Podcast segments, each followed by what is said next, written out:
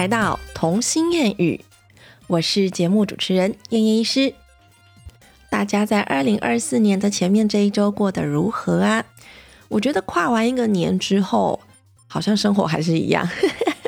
我对自己的生活现况完全没有什么特别感到，又又又又跨进了一年呐，往前迈步，充满了新年新希望之类的，好像还好吼，就是好像到了一定的年纪，对于这种节庆啊，好啦，这可能是我本来的关系，本来就没有很喜欢 去一些凑热闹跟那个什么过特别的日子。OK，Anyway。希望大家在二零二四年新的一年都会有一些崭新的人生期许啦，或者是得到更多的人生的幸福快乐的事件，好吗？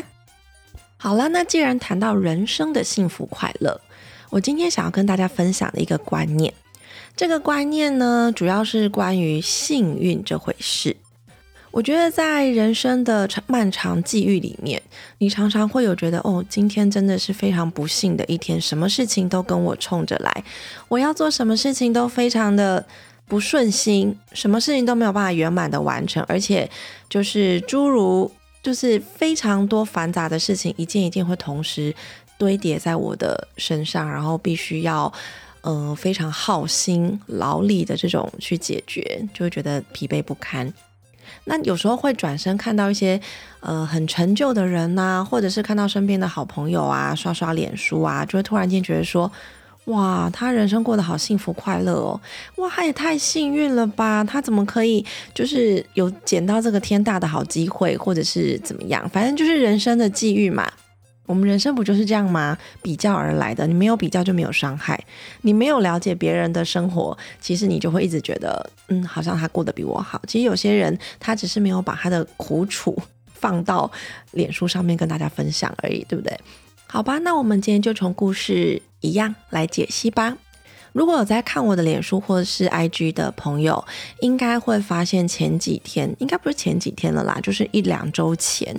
我发了漏漏懂的一个算是抱怨文吗？我觉得不是，是心得文。我其实很平铺直述的在描述那一整件发生的事情，详细情况我大概简单说一下，但是我就没有说的很仔细，因为这件事情我觉得它是我人生的一个经历而已，我不打算把它当成一个。情绪问题在抒发。好，事情故事是这样子的：当天的下午，我在结束门诊之后，其实我已经超时了。那在超时了之后，我已经准备收东西了。收东西我就要赶快离开嘛，因为毕竟我还有后面的事情要做。那好死不死，刚好就是有一个妈妈带着一个国小的小女生准备进来要挂号跟看诊。那其实再过二十分钟，夜诊就开始了，夜诊的医师也已经到了，在等待。所以呢，我还是就是继续收拾我东西嘛，因为我想说已经超时了，不用挂号应该很合理。只是呢，因为你知道那种就是我很辛苦赶来，然后想要挂号，最后看不到那种，其实也是很呕啦，就无处宣泄。所以当下妈妈是颇有微词的在柜台发表了一番言论。那可是我选择的做法就是我继续收东西，然后默默的离开，因为我觉得。这这是我我做我该做的事情，对不对？好，姑且不论当下的气氛、态度，或者是事情的正确性。那其实我走出整间之后，我也是说真的，心里有满腹的委屈。那当下我做的第一件事情，就是立刻打电话给我的心灵导师。有没有遇到什么困难、疑难杂症，或者是不爽的地方，一定就是直接冲着我老公说出口。因为毕竟，就算我在他面前骂脏话，那也是很合理的事情，对吧？就是抒发嘛。有时候你遇到难题的时候，你抒发完，其实你自己知道怎么做，只是你还是需要一个情绪的出口。OK，我就立刻打电话给他。然后我在走路的过程中，我就一直跟他骂说，我就跟他讲说，我到底是为什么啊？就是我只是那个时间到下班。我也没错啊，我也不是在时间内拒绝你挂号或者是怎么样，为什么要讲这么难听的话？为什么要就这件事情去做人身攻击？我觉得这些人身攻击都是没有必要的啊，叭叭叭。然后我就开始讲很多很多，一直一直在面宣泄我的情绪。那当然，我的心心灵导师是很认真的听听听听听听，他就知道说，呃，我发泄完就好了，所以他当下。不会跟我说什么，他就说 OK OK，好，你冷静一点，赶快去接小孩。OK，那我就抱怨完了。好，我冷静完，其实事情讲完，我就真的冷静完了。事情讲完之后回来，晚上就心情比较好一点了嘛。其实坦白，我偷偷的说，我在去接小孩的路上，我是一个遇到事情很生气、很生气，反而会一直哭的人。但是我在很委屈、很委屈的时候，反而会哭不出来。所以我哭的时候都是我超生气的时候。好，那我当下就是气也还没出完，所以一边开车，然后一边就是大哭，在车上大哭，发现没人看我，就尽量宣泄，然后哭到小孩来接，呃，不是小孩来接我啦。你看我的神志不清了。我接到小孩之后，我就直接跟他们说，我刚刚发生了一些心情很差很差的事情，所以妈妈现在还在宣泄我的情绪，我现在没有办法跟你们聊天，你们先听歌，然后一路再这样子就是哭回家。真的，我不夸张，因为我觉得受了委屈，我就是应该把所有的怒气都就就就发泄完，所以我就一路哭了两趟，就来回这样子。那你知道我的两个女儿果然是天使，他们就默默的一整路就他听着我哭泣，然后再听他们的音乐，然后一声不吭。通常回家路上，他们就是会一边唱歌或是一边吵架，一边聊天。但他们当下就是一个在一个空间里面，三个非常尴尬的情绪，就是妹妹不知道怎么办，然后姐姐心里想说妈妈说不要吵她，就一直看窗外，但是就一直听歌，然后我就继续哭我的。好啦，然后反正我就生气完了之后到家，我就真的冷静了，我就跟他们说我需要一个抱抱。平常都是回家，可能妹妹很累，然后会哭说要抱抱，然后妹妹就觉得说哦，I can do something，然后就立刻冲上来，就妈妈，我给你一个抱抱，然后姐姐给我一个抱抱，好，我的心情就好很多了。然后后来姐姐就试图要问我说，妈妈你怎么了？我就说没有啦，就是听到一些不好的话，然后我心里面觉得有点委屈，然后我就顺便跟他们讲啊，我就说。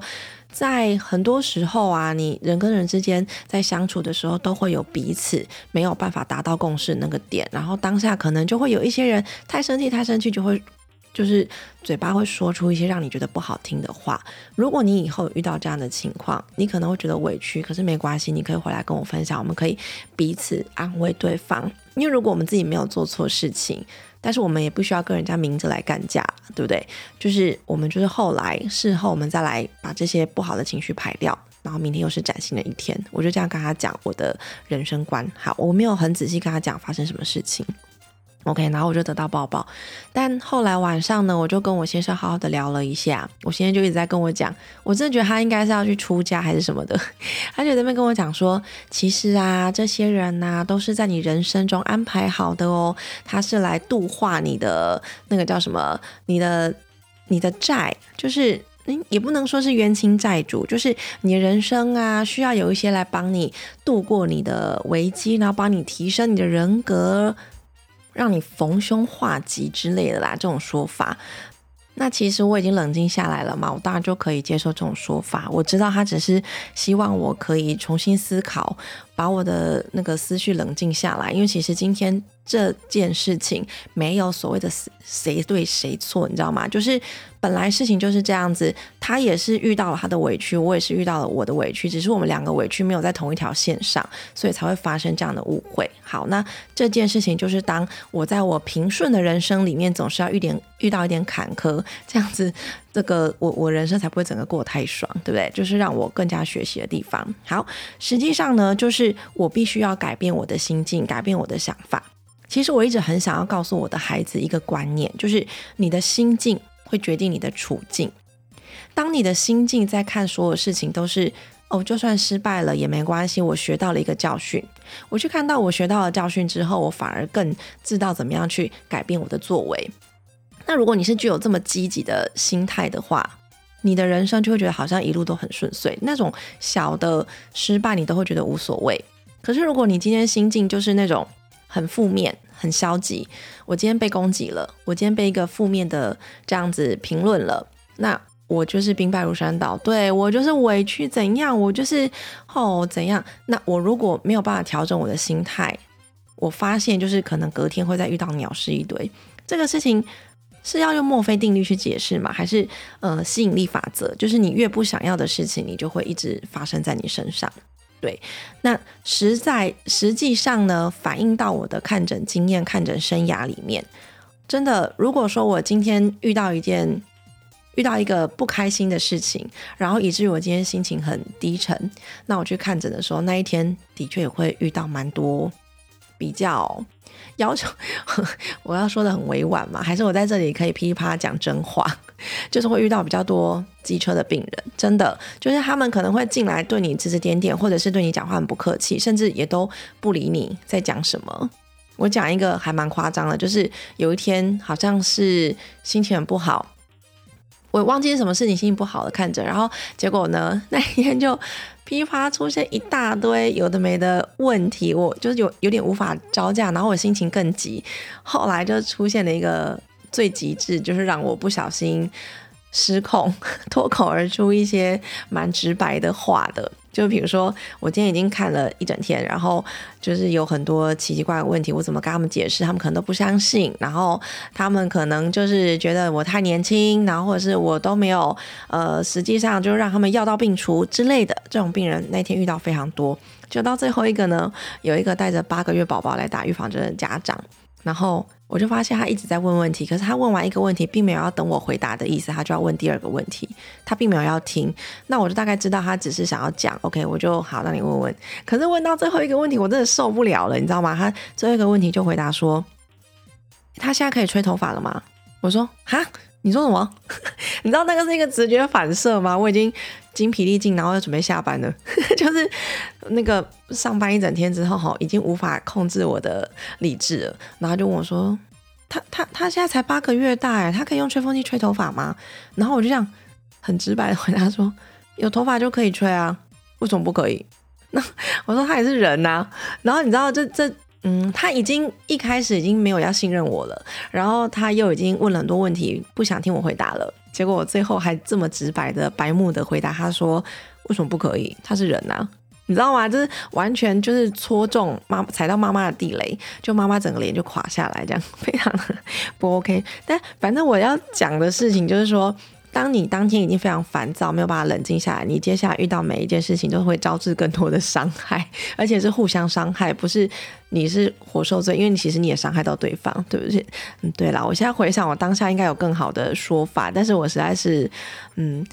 呃，我告诉你，人真不能有借口。当你人真有借口，就是你对自己太宽松，所以这个是我的错。好，我以后不会再这样回答了。好，可是呢，当我今天可能遇到一件很美好的事情，比如说我早上就是看到我诶的老病人，或者是那种就是好可爱的小宝宝，好，我就心情大好，或者是昨天有睡饱 之类，心情大好，我可能再去看诊，就发现哇，每一个宝宝今天怎么这么可爱，或者是每一个小孩今天都好乖好配合，每个家长今天都好客气哦，真的，这是一个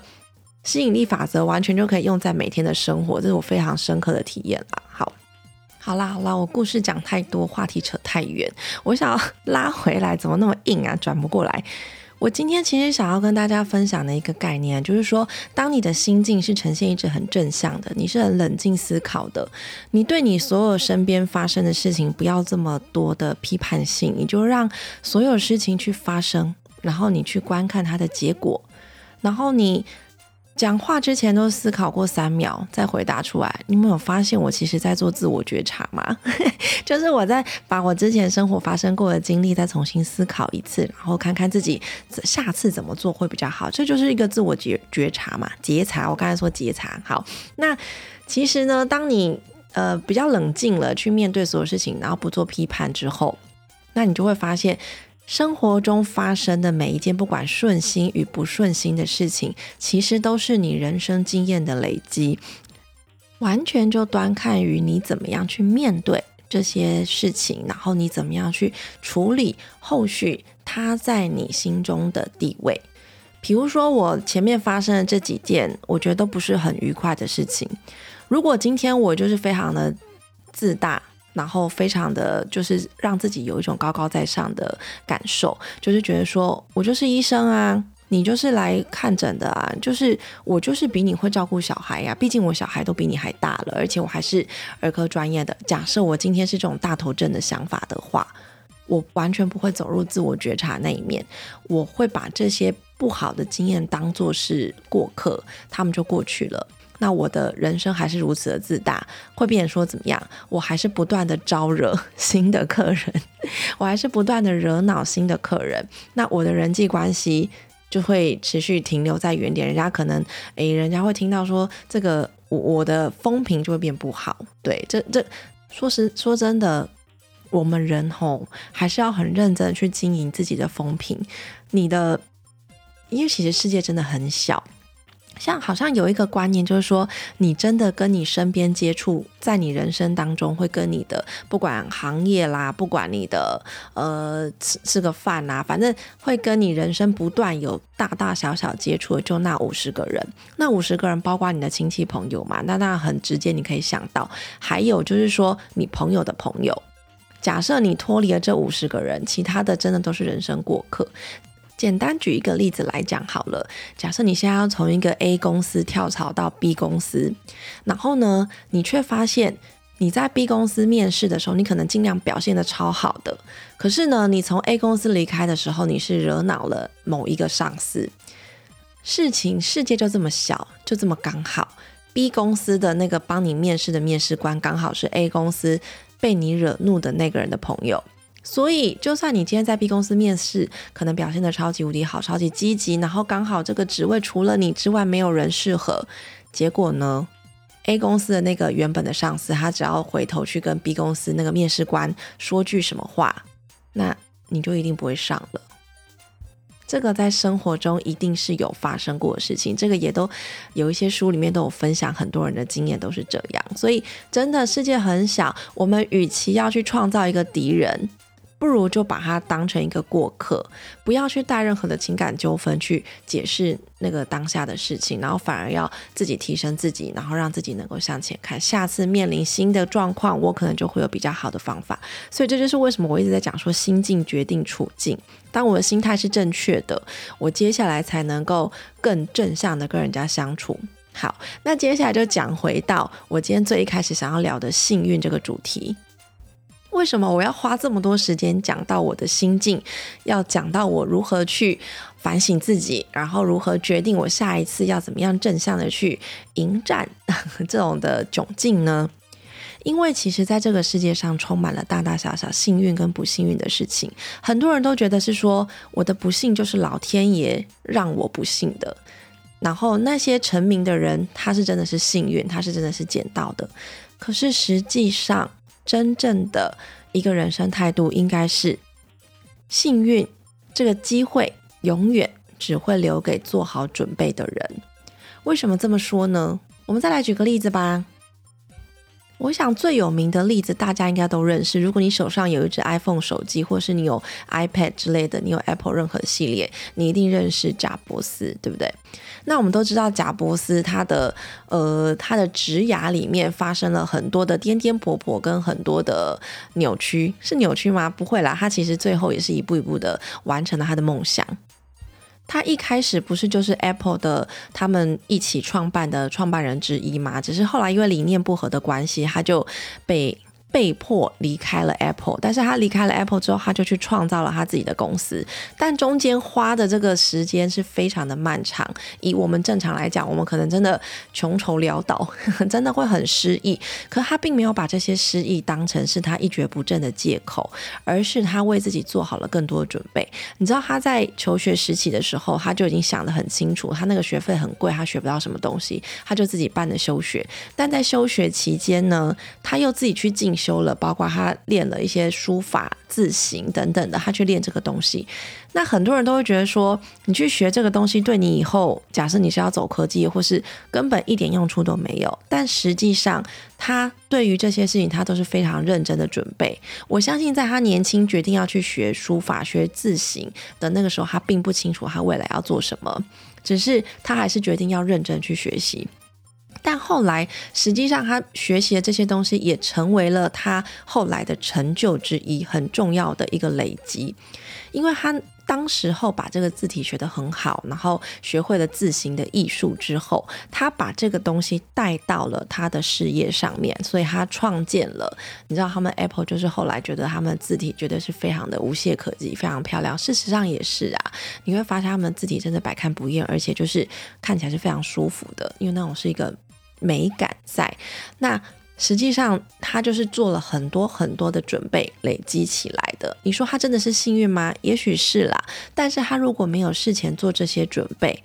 他能够有今天的成就吗？没有啊，他就没有发明出这么一个令人称羡的一个一个 Apple 商品出现嘛，对不对？那我们接下来谈到所谓的幸运的人格特质。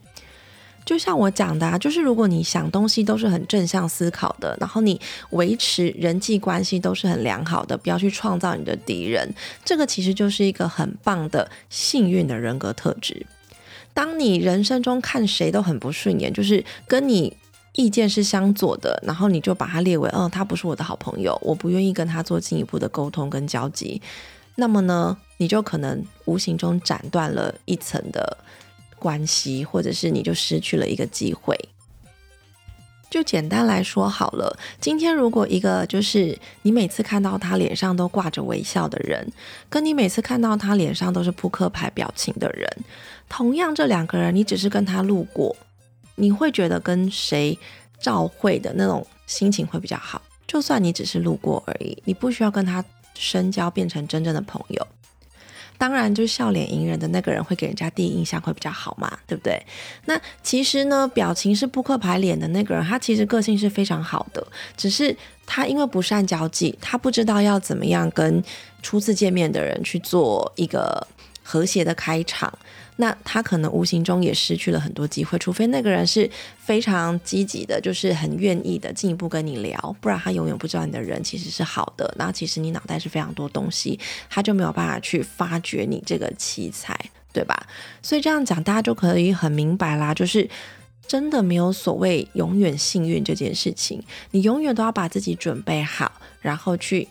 发现每一个人生的无限可能，这样子你才能够去迎来很幸运跟很正向的未来。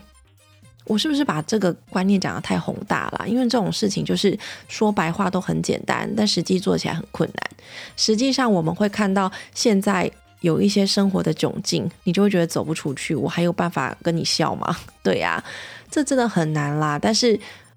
这其实也是我一直以来要提醒我自己能够做到的事情。加上现在身为两个孩子的妈妈，所以其实要当一个很好的榜样。我怎么样去看待我生活中发生的事情，将会成为我女儿们以后去面对他们生活中大小事的一个态度的一个榜样。他们绝对都是模仿我们成长的。如果我今天遇到一件让我受挫折的事情，然后我就自己走不出去，甚至我就是无形之中变得很负面，然后会有一点诸多的小抱怨，那我就会发现我的孩子们也会开始跟着对他们生活大小事情有诸多的不满。比如说，他们就会开始对于他所拥有的东西感到不知足，然后会去羡慕别人所拥有他没有的东西。这也是我其实一直很想要矫正我大女儿的问题。如果跟小 Q 很熟的，应该都知道她有点这样的状况，就是别人手上的东西都会比较好，但是她总是觉得要得到这些东西是很容易的。可能从小就是被大家宠爱着嘛，所以他会觉得这些东西都太轻易就可以到手了，他完全不需要做任何的努力。可是我一直很想要告诉他的事情是，你必须要够努力，你必须要为自己做好准备，你才有办法这么幸运，你才有办法这么快乐，而且才有办法让你的人生过得是幸福美满的。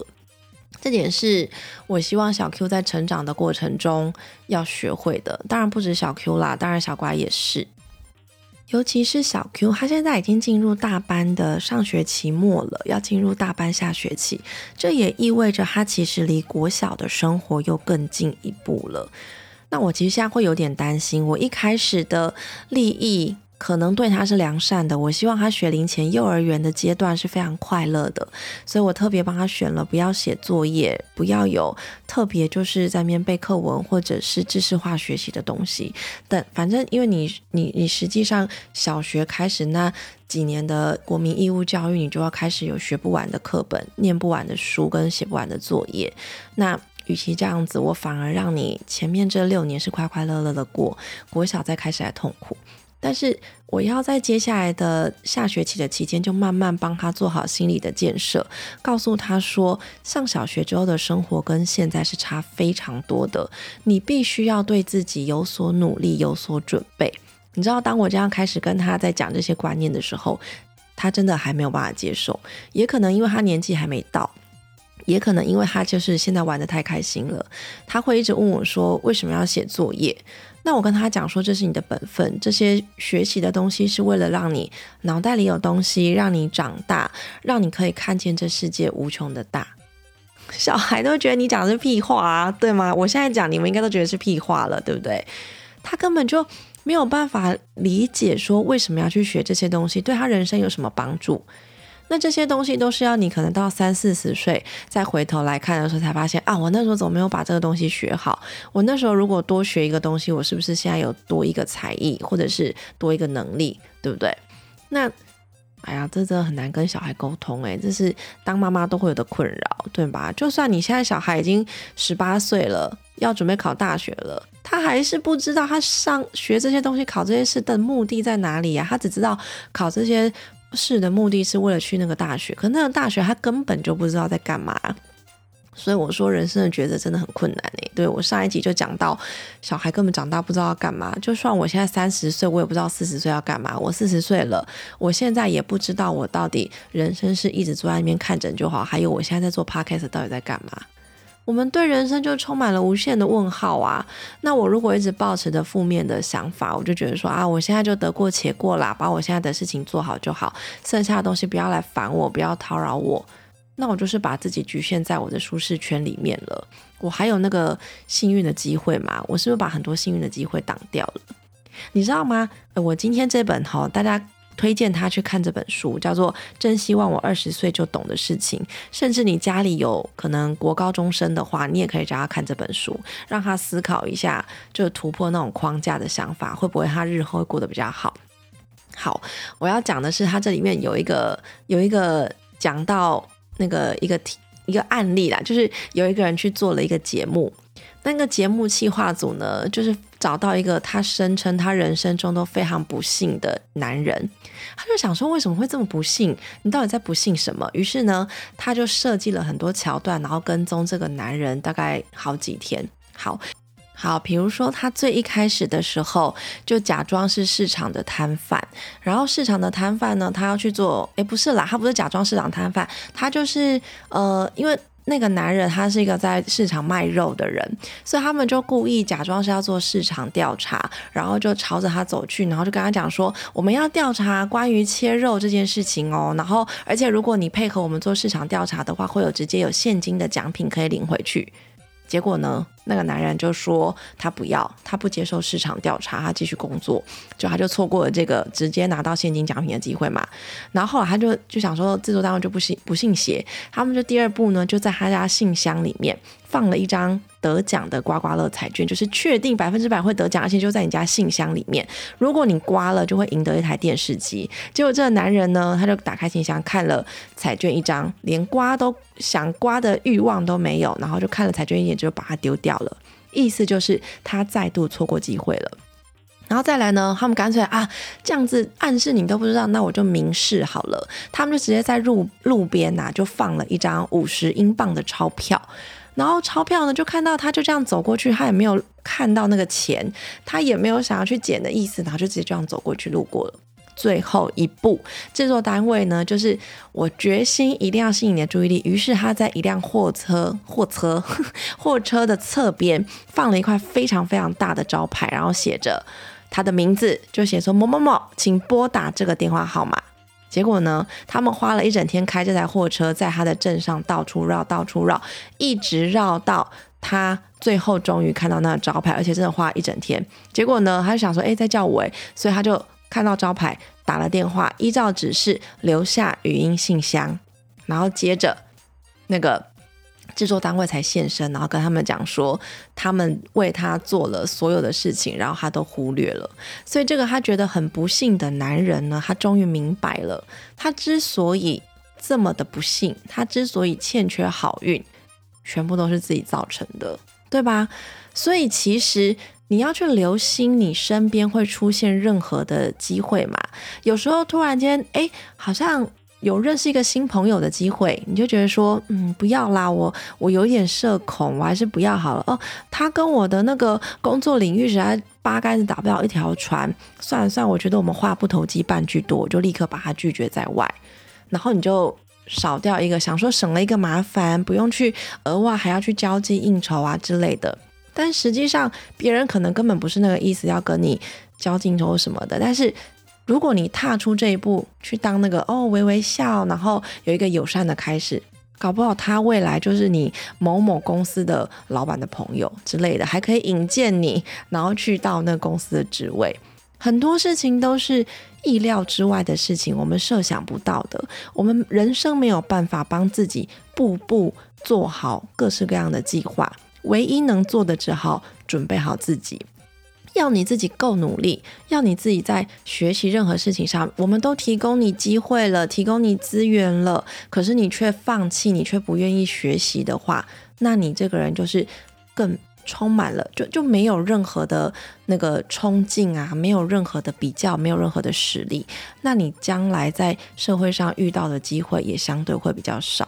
我一直都是很想这样子把这个观念传输给我的小孩，但是我想他们现在才幼稚园，应该才不想理我嘞，不想讲这件事情。但是我希望可以随着他们长大过程中，这个观念会一点一滴的。在他们脑内建立出一个模型，让他们能够明白，其实爸爸妈妈到目前为止看起来像是人生胜利组，可以坐在那边开开心心的上班，不太用流汗呐，不太用耗费很多的体力，是因为我们也花了很多很多的努力，并不是我们特别的幸运，天生就有一副好头脑。但如果我有一个好头脑，我其实不会去学习，我不愿意花时间去。付出，那我还是一样，我可能就是聪明而已，但是我没有办法得到成就啊，对吗？所以任何的努力都是必要的，任何的给你的资源，你要懂得去把握，你才能够成就你自己。哎，我说真的，我今天这一集自己都不知道自己在讲什么，我就是一个遇到很多事情的感慨，然后把它全部拼凑在一起而已。你们听得懂我想要聊的是什么吗？我想要。告诉我的小孩，尤其是我的小孩，然后还有告诉我身边每一个朋友、每一个你们，其实生活中的很多大大小小的事情，不管是正面还是负面的，首先我们先要把自己准备好，然后去调整自己的心态，重新思考自己出发的方向。也许换一个角度想，这些事情都会成为你人生中很重要的经验、很大的助力。然后我们就这样长大了。真的，我要在这里推荐这本书。真希望我二十岁就懂的事情，很多四十岁啊、五十岁啊，都还是很适合看这本书，因为你会觉得人生的感触啊。要是要是那时候我长大过程中有人告诉我就好。我就是觉得，在小孩长大过程中，我要一直告诉他们这些很重要人生经验，这样他们才会省一点力，然后也会比较朝正向的方向成长，对吧？好啦，我今天啰嗦太多了，我每一集都在啰嗦。我真的很感谢你们愿意支撑我，让我就这样傻愣傻愣的录了 podcast，录了一整年呢。我真的已经录超过一年了，我都不知道我哪里来的恒心毅力，还有最重要是不知道哪里来话匣子一打开就关不起来。有时候呢，我同整的东西会比较没内容，因为那些都是人生经验谈跟我的想法，我就只是很想要抒发我的一些想法跟你们讲。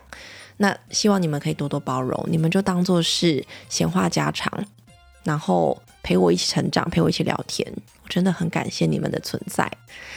好啦，那希望每一个你们呢，都可以感受到自己慢慢的变幸运，然后也可以准备好你们自己迎接幸福的人生。我今天这一集就讲到这里啦，我们下次再来闲聊吧，拜拜。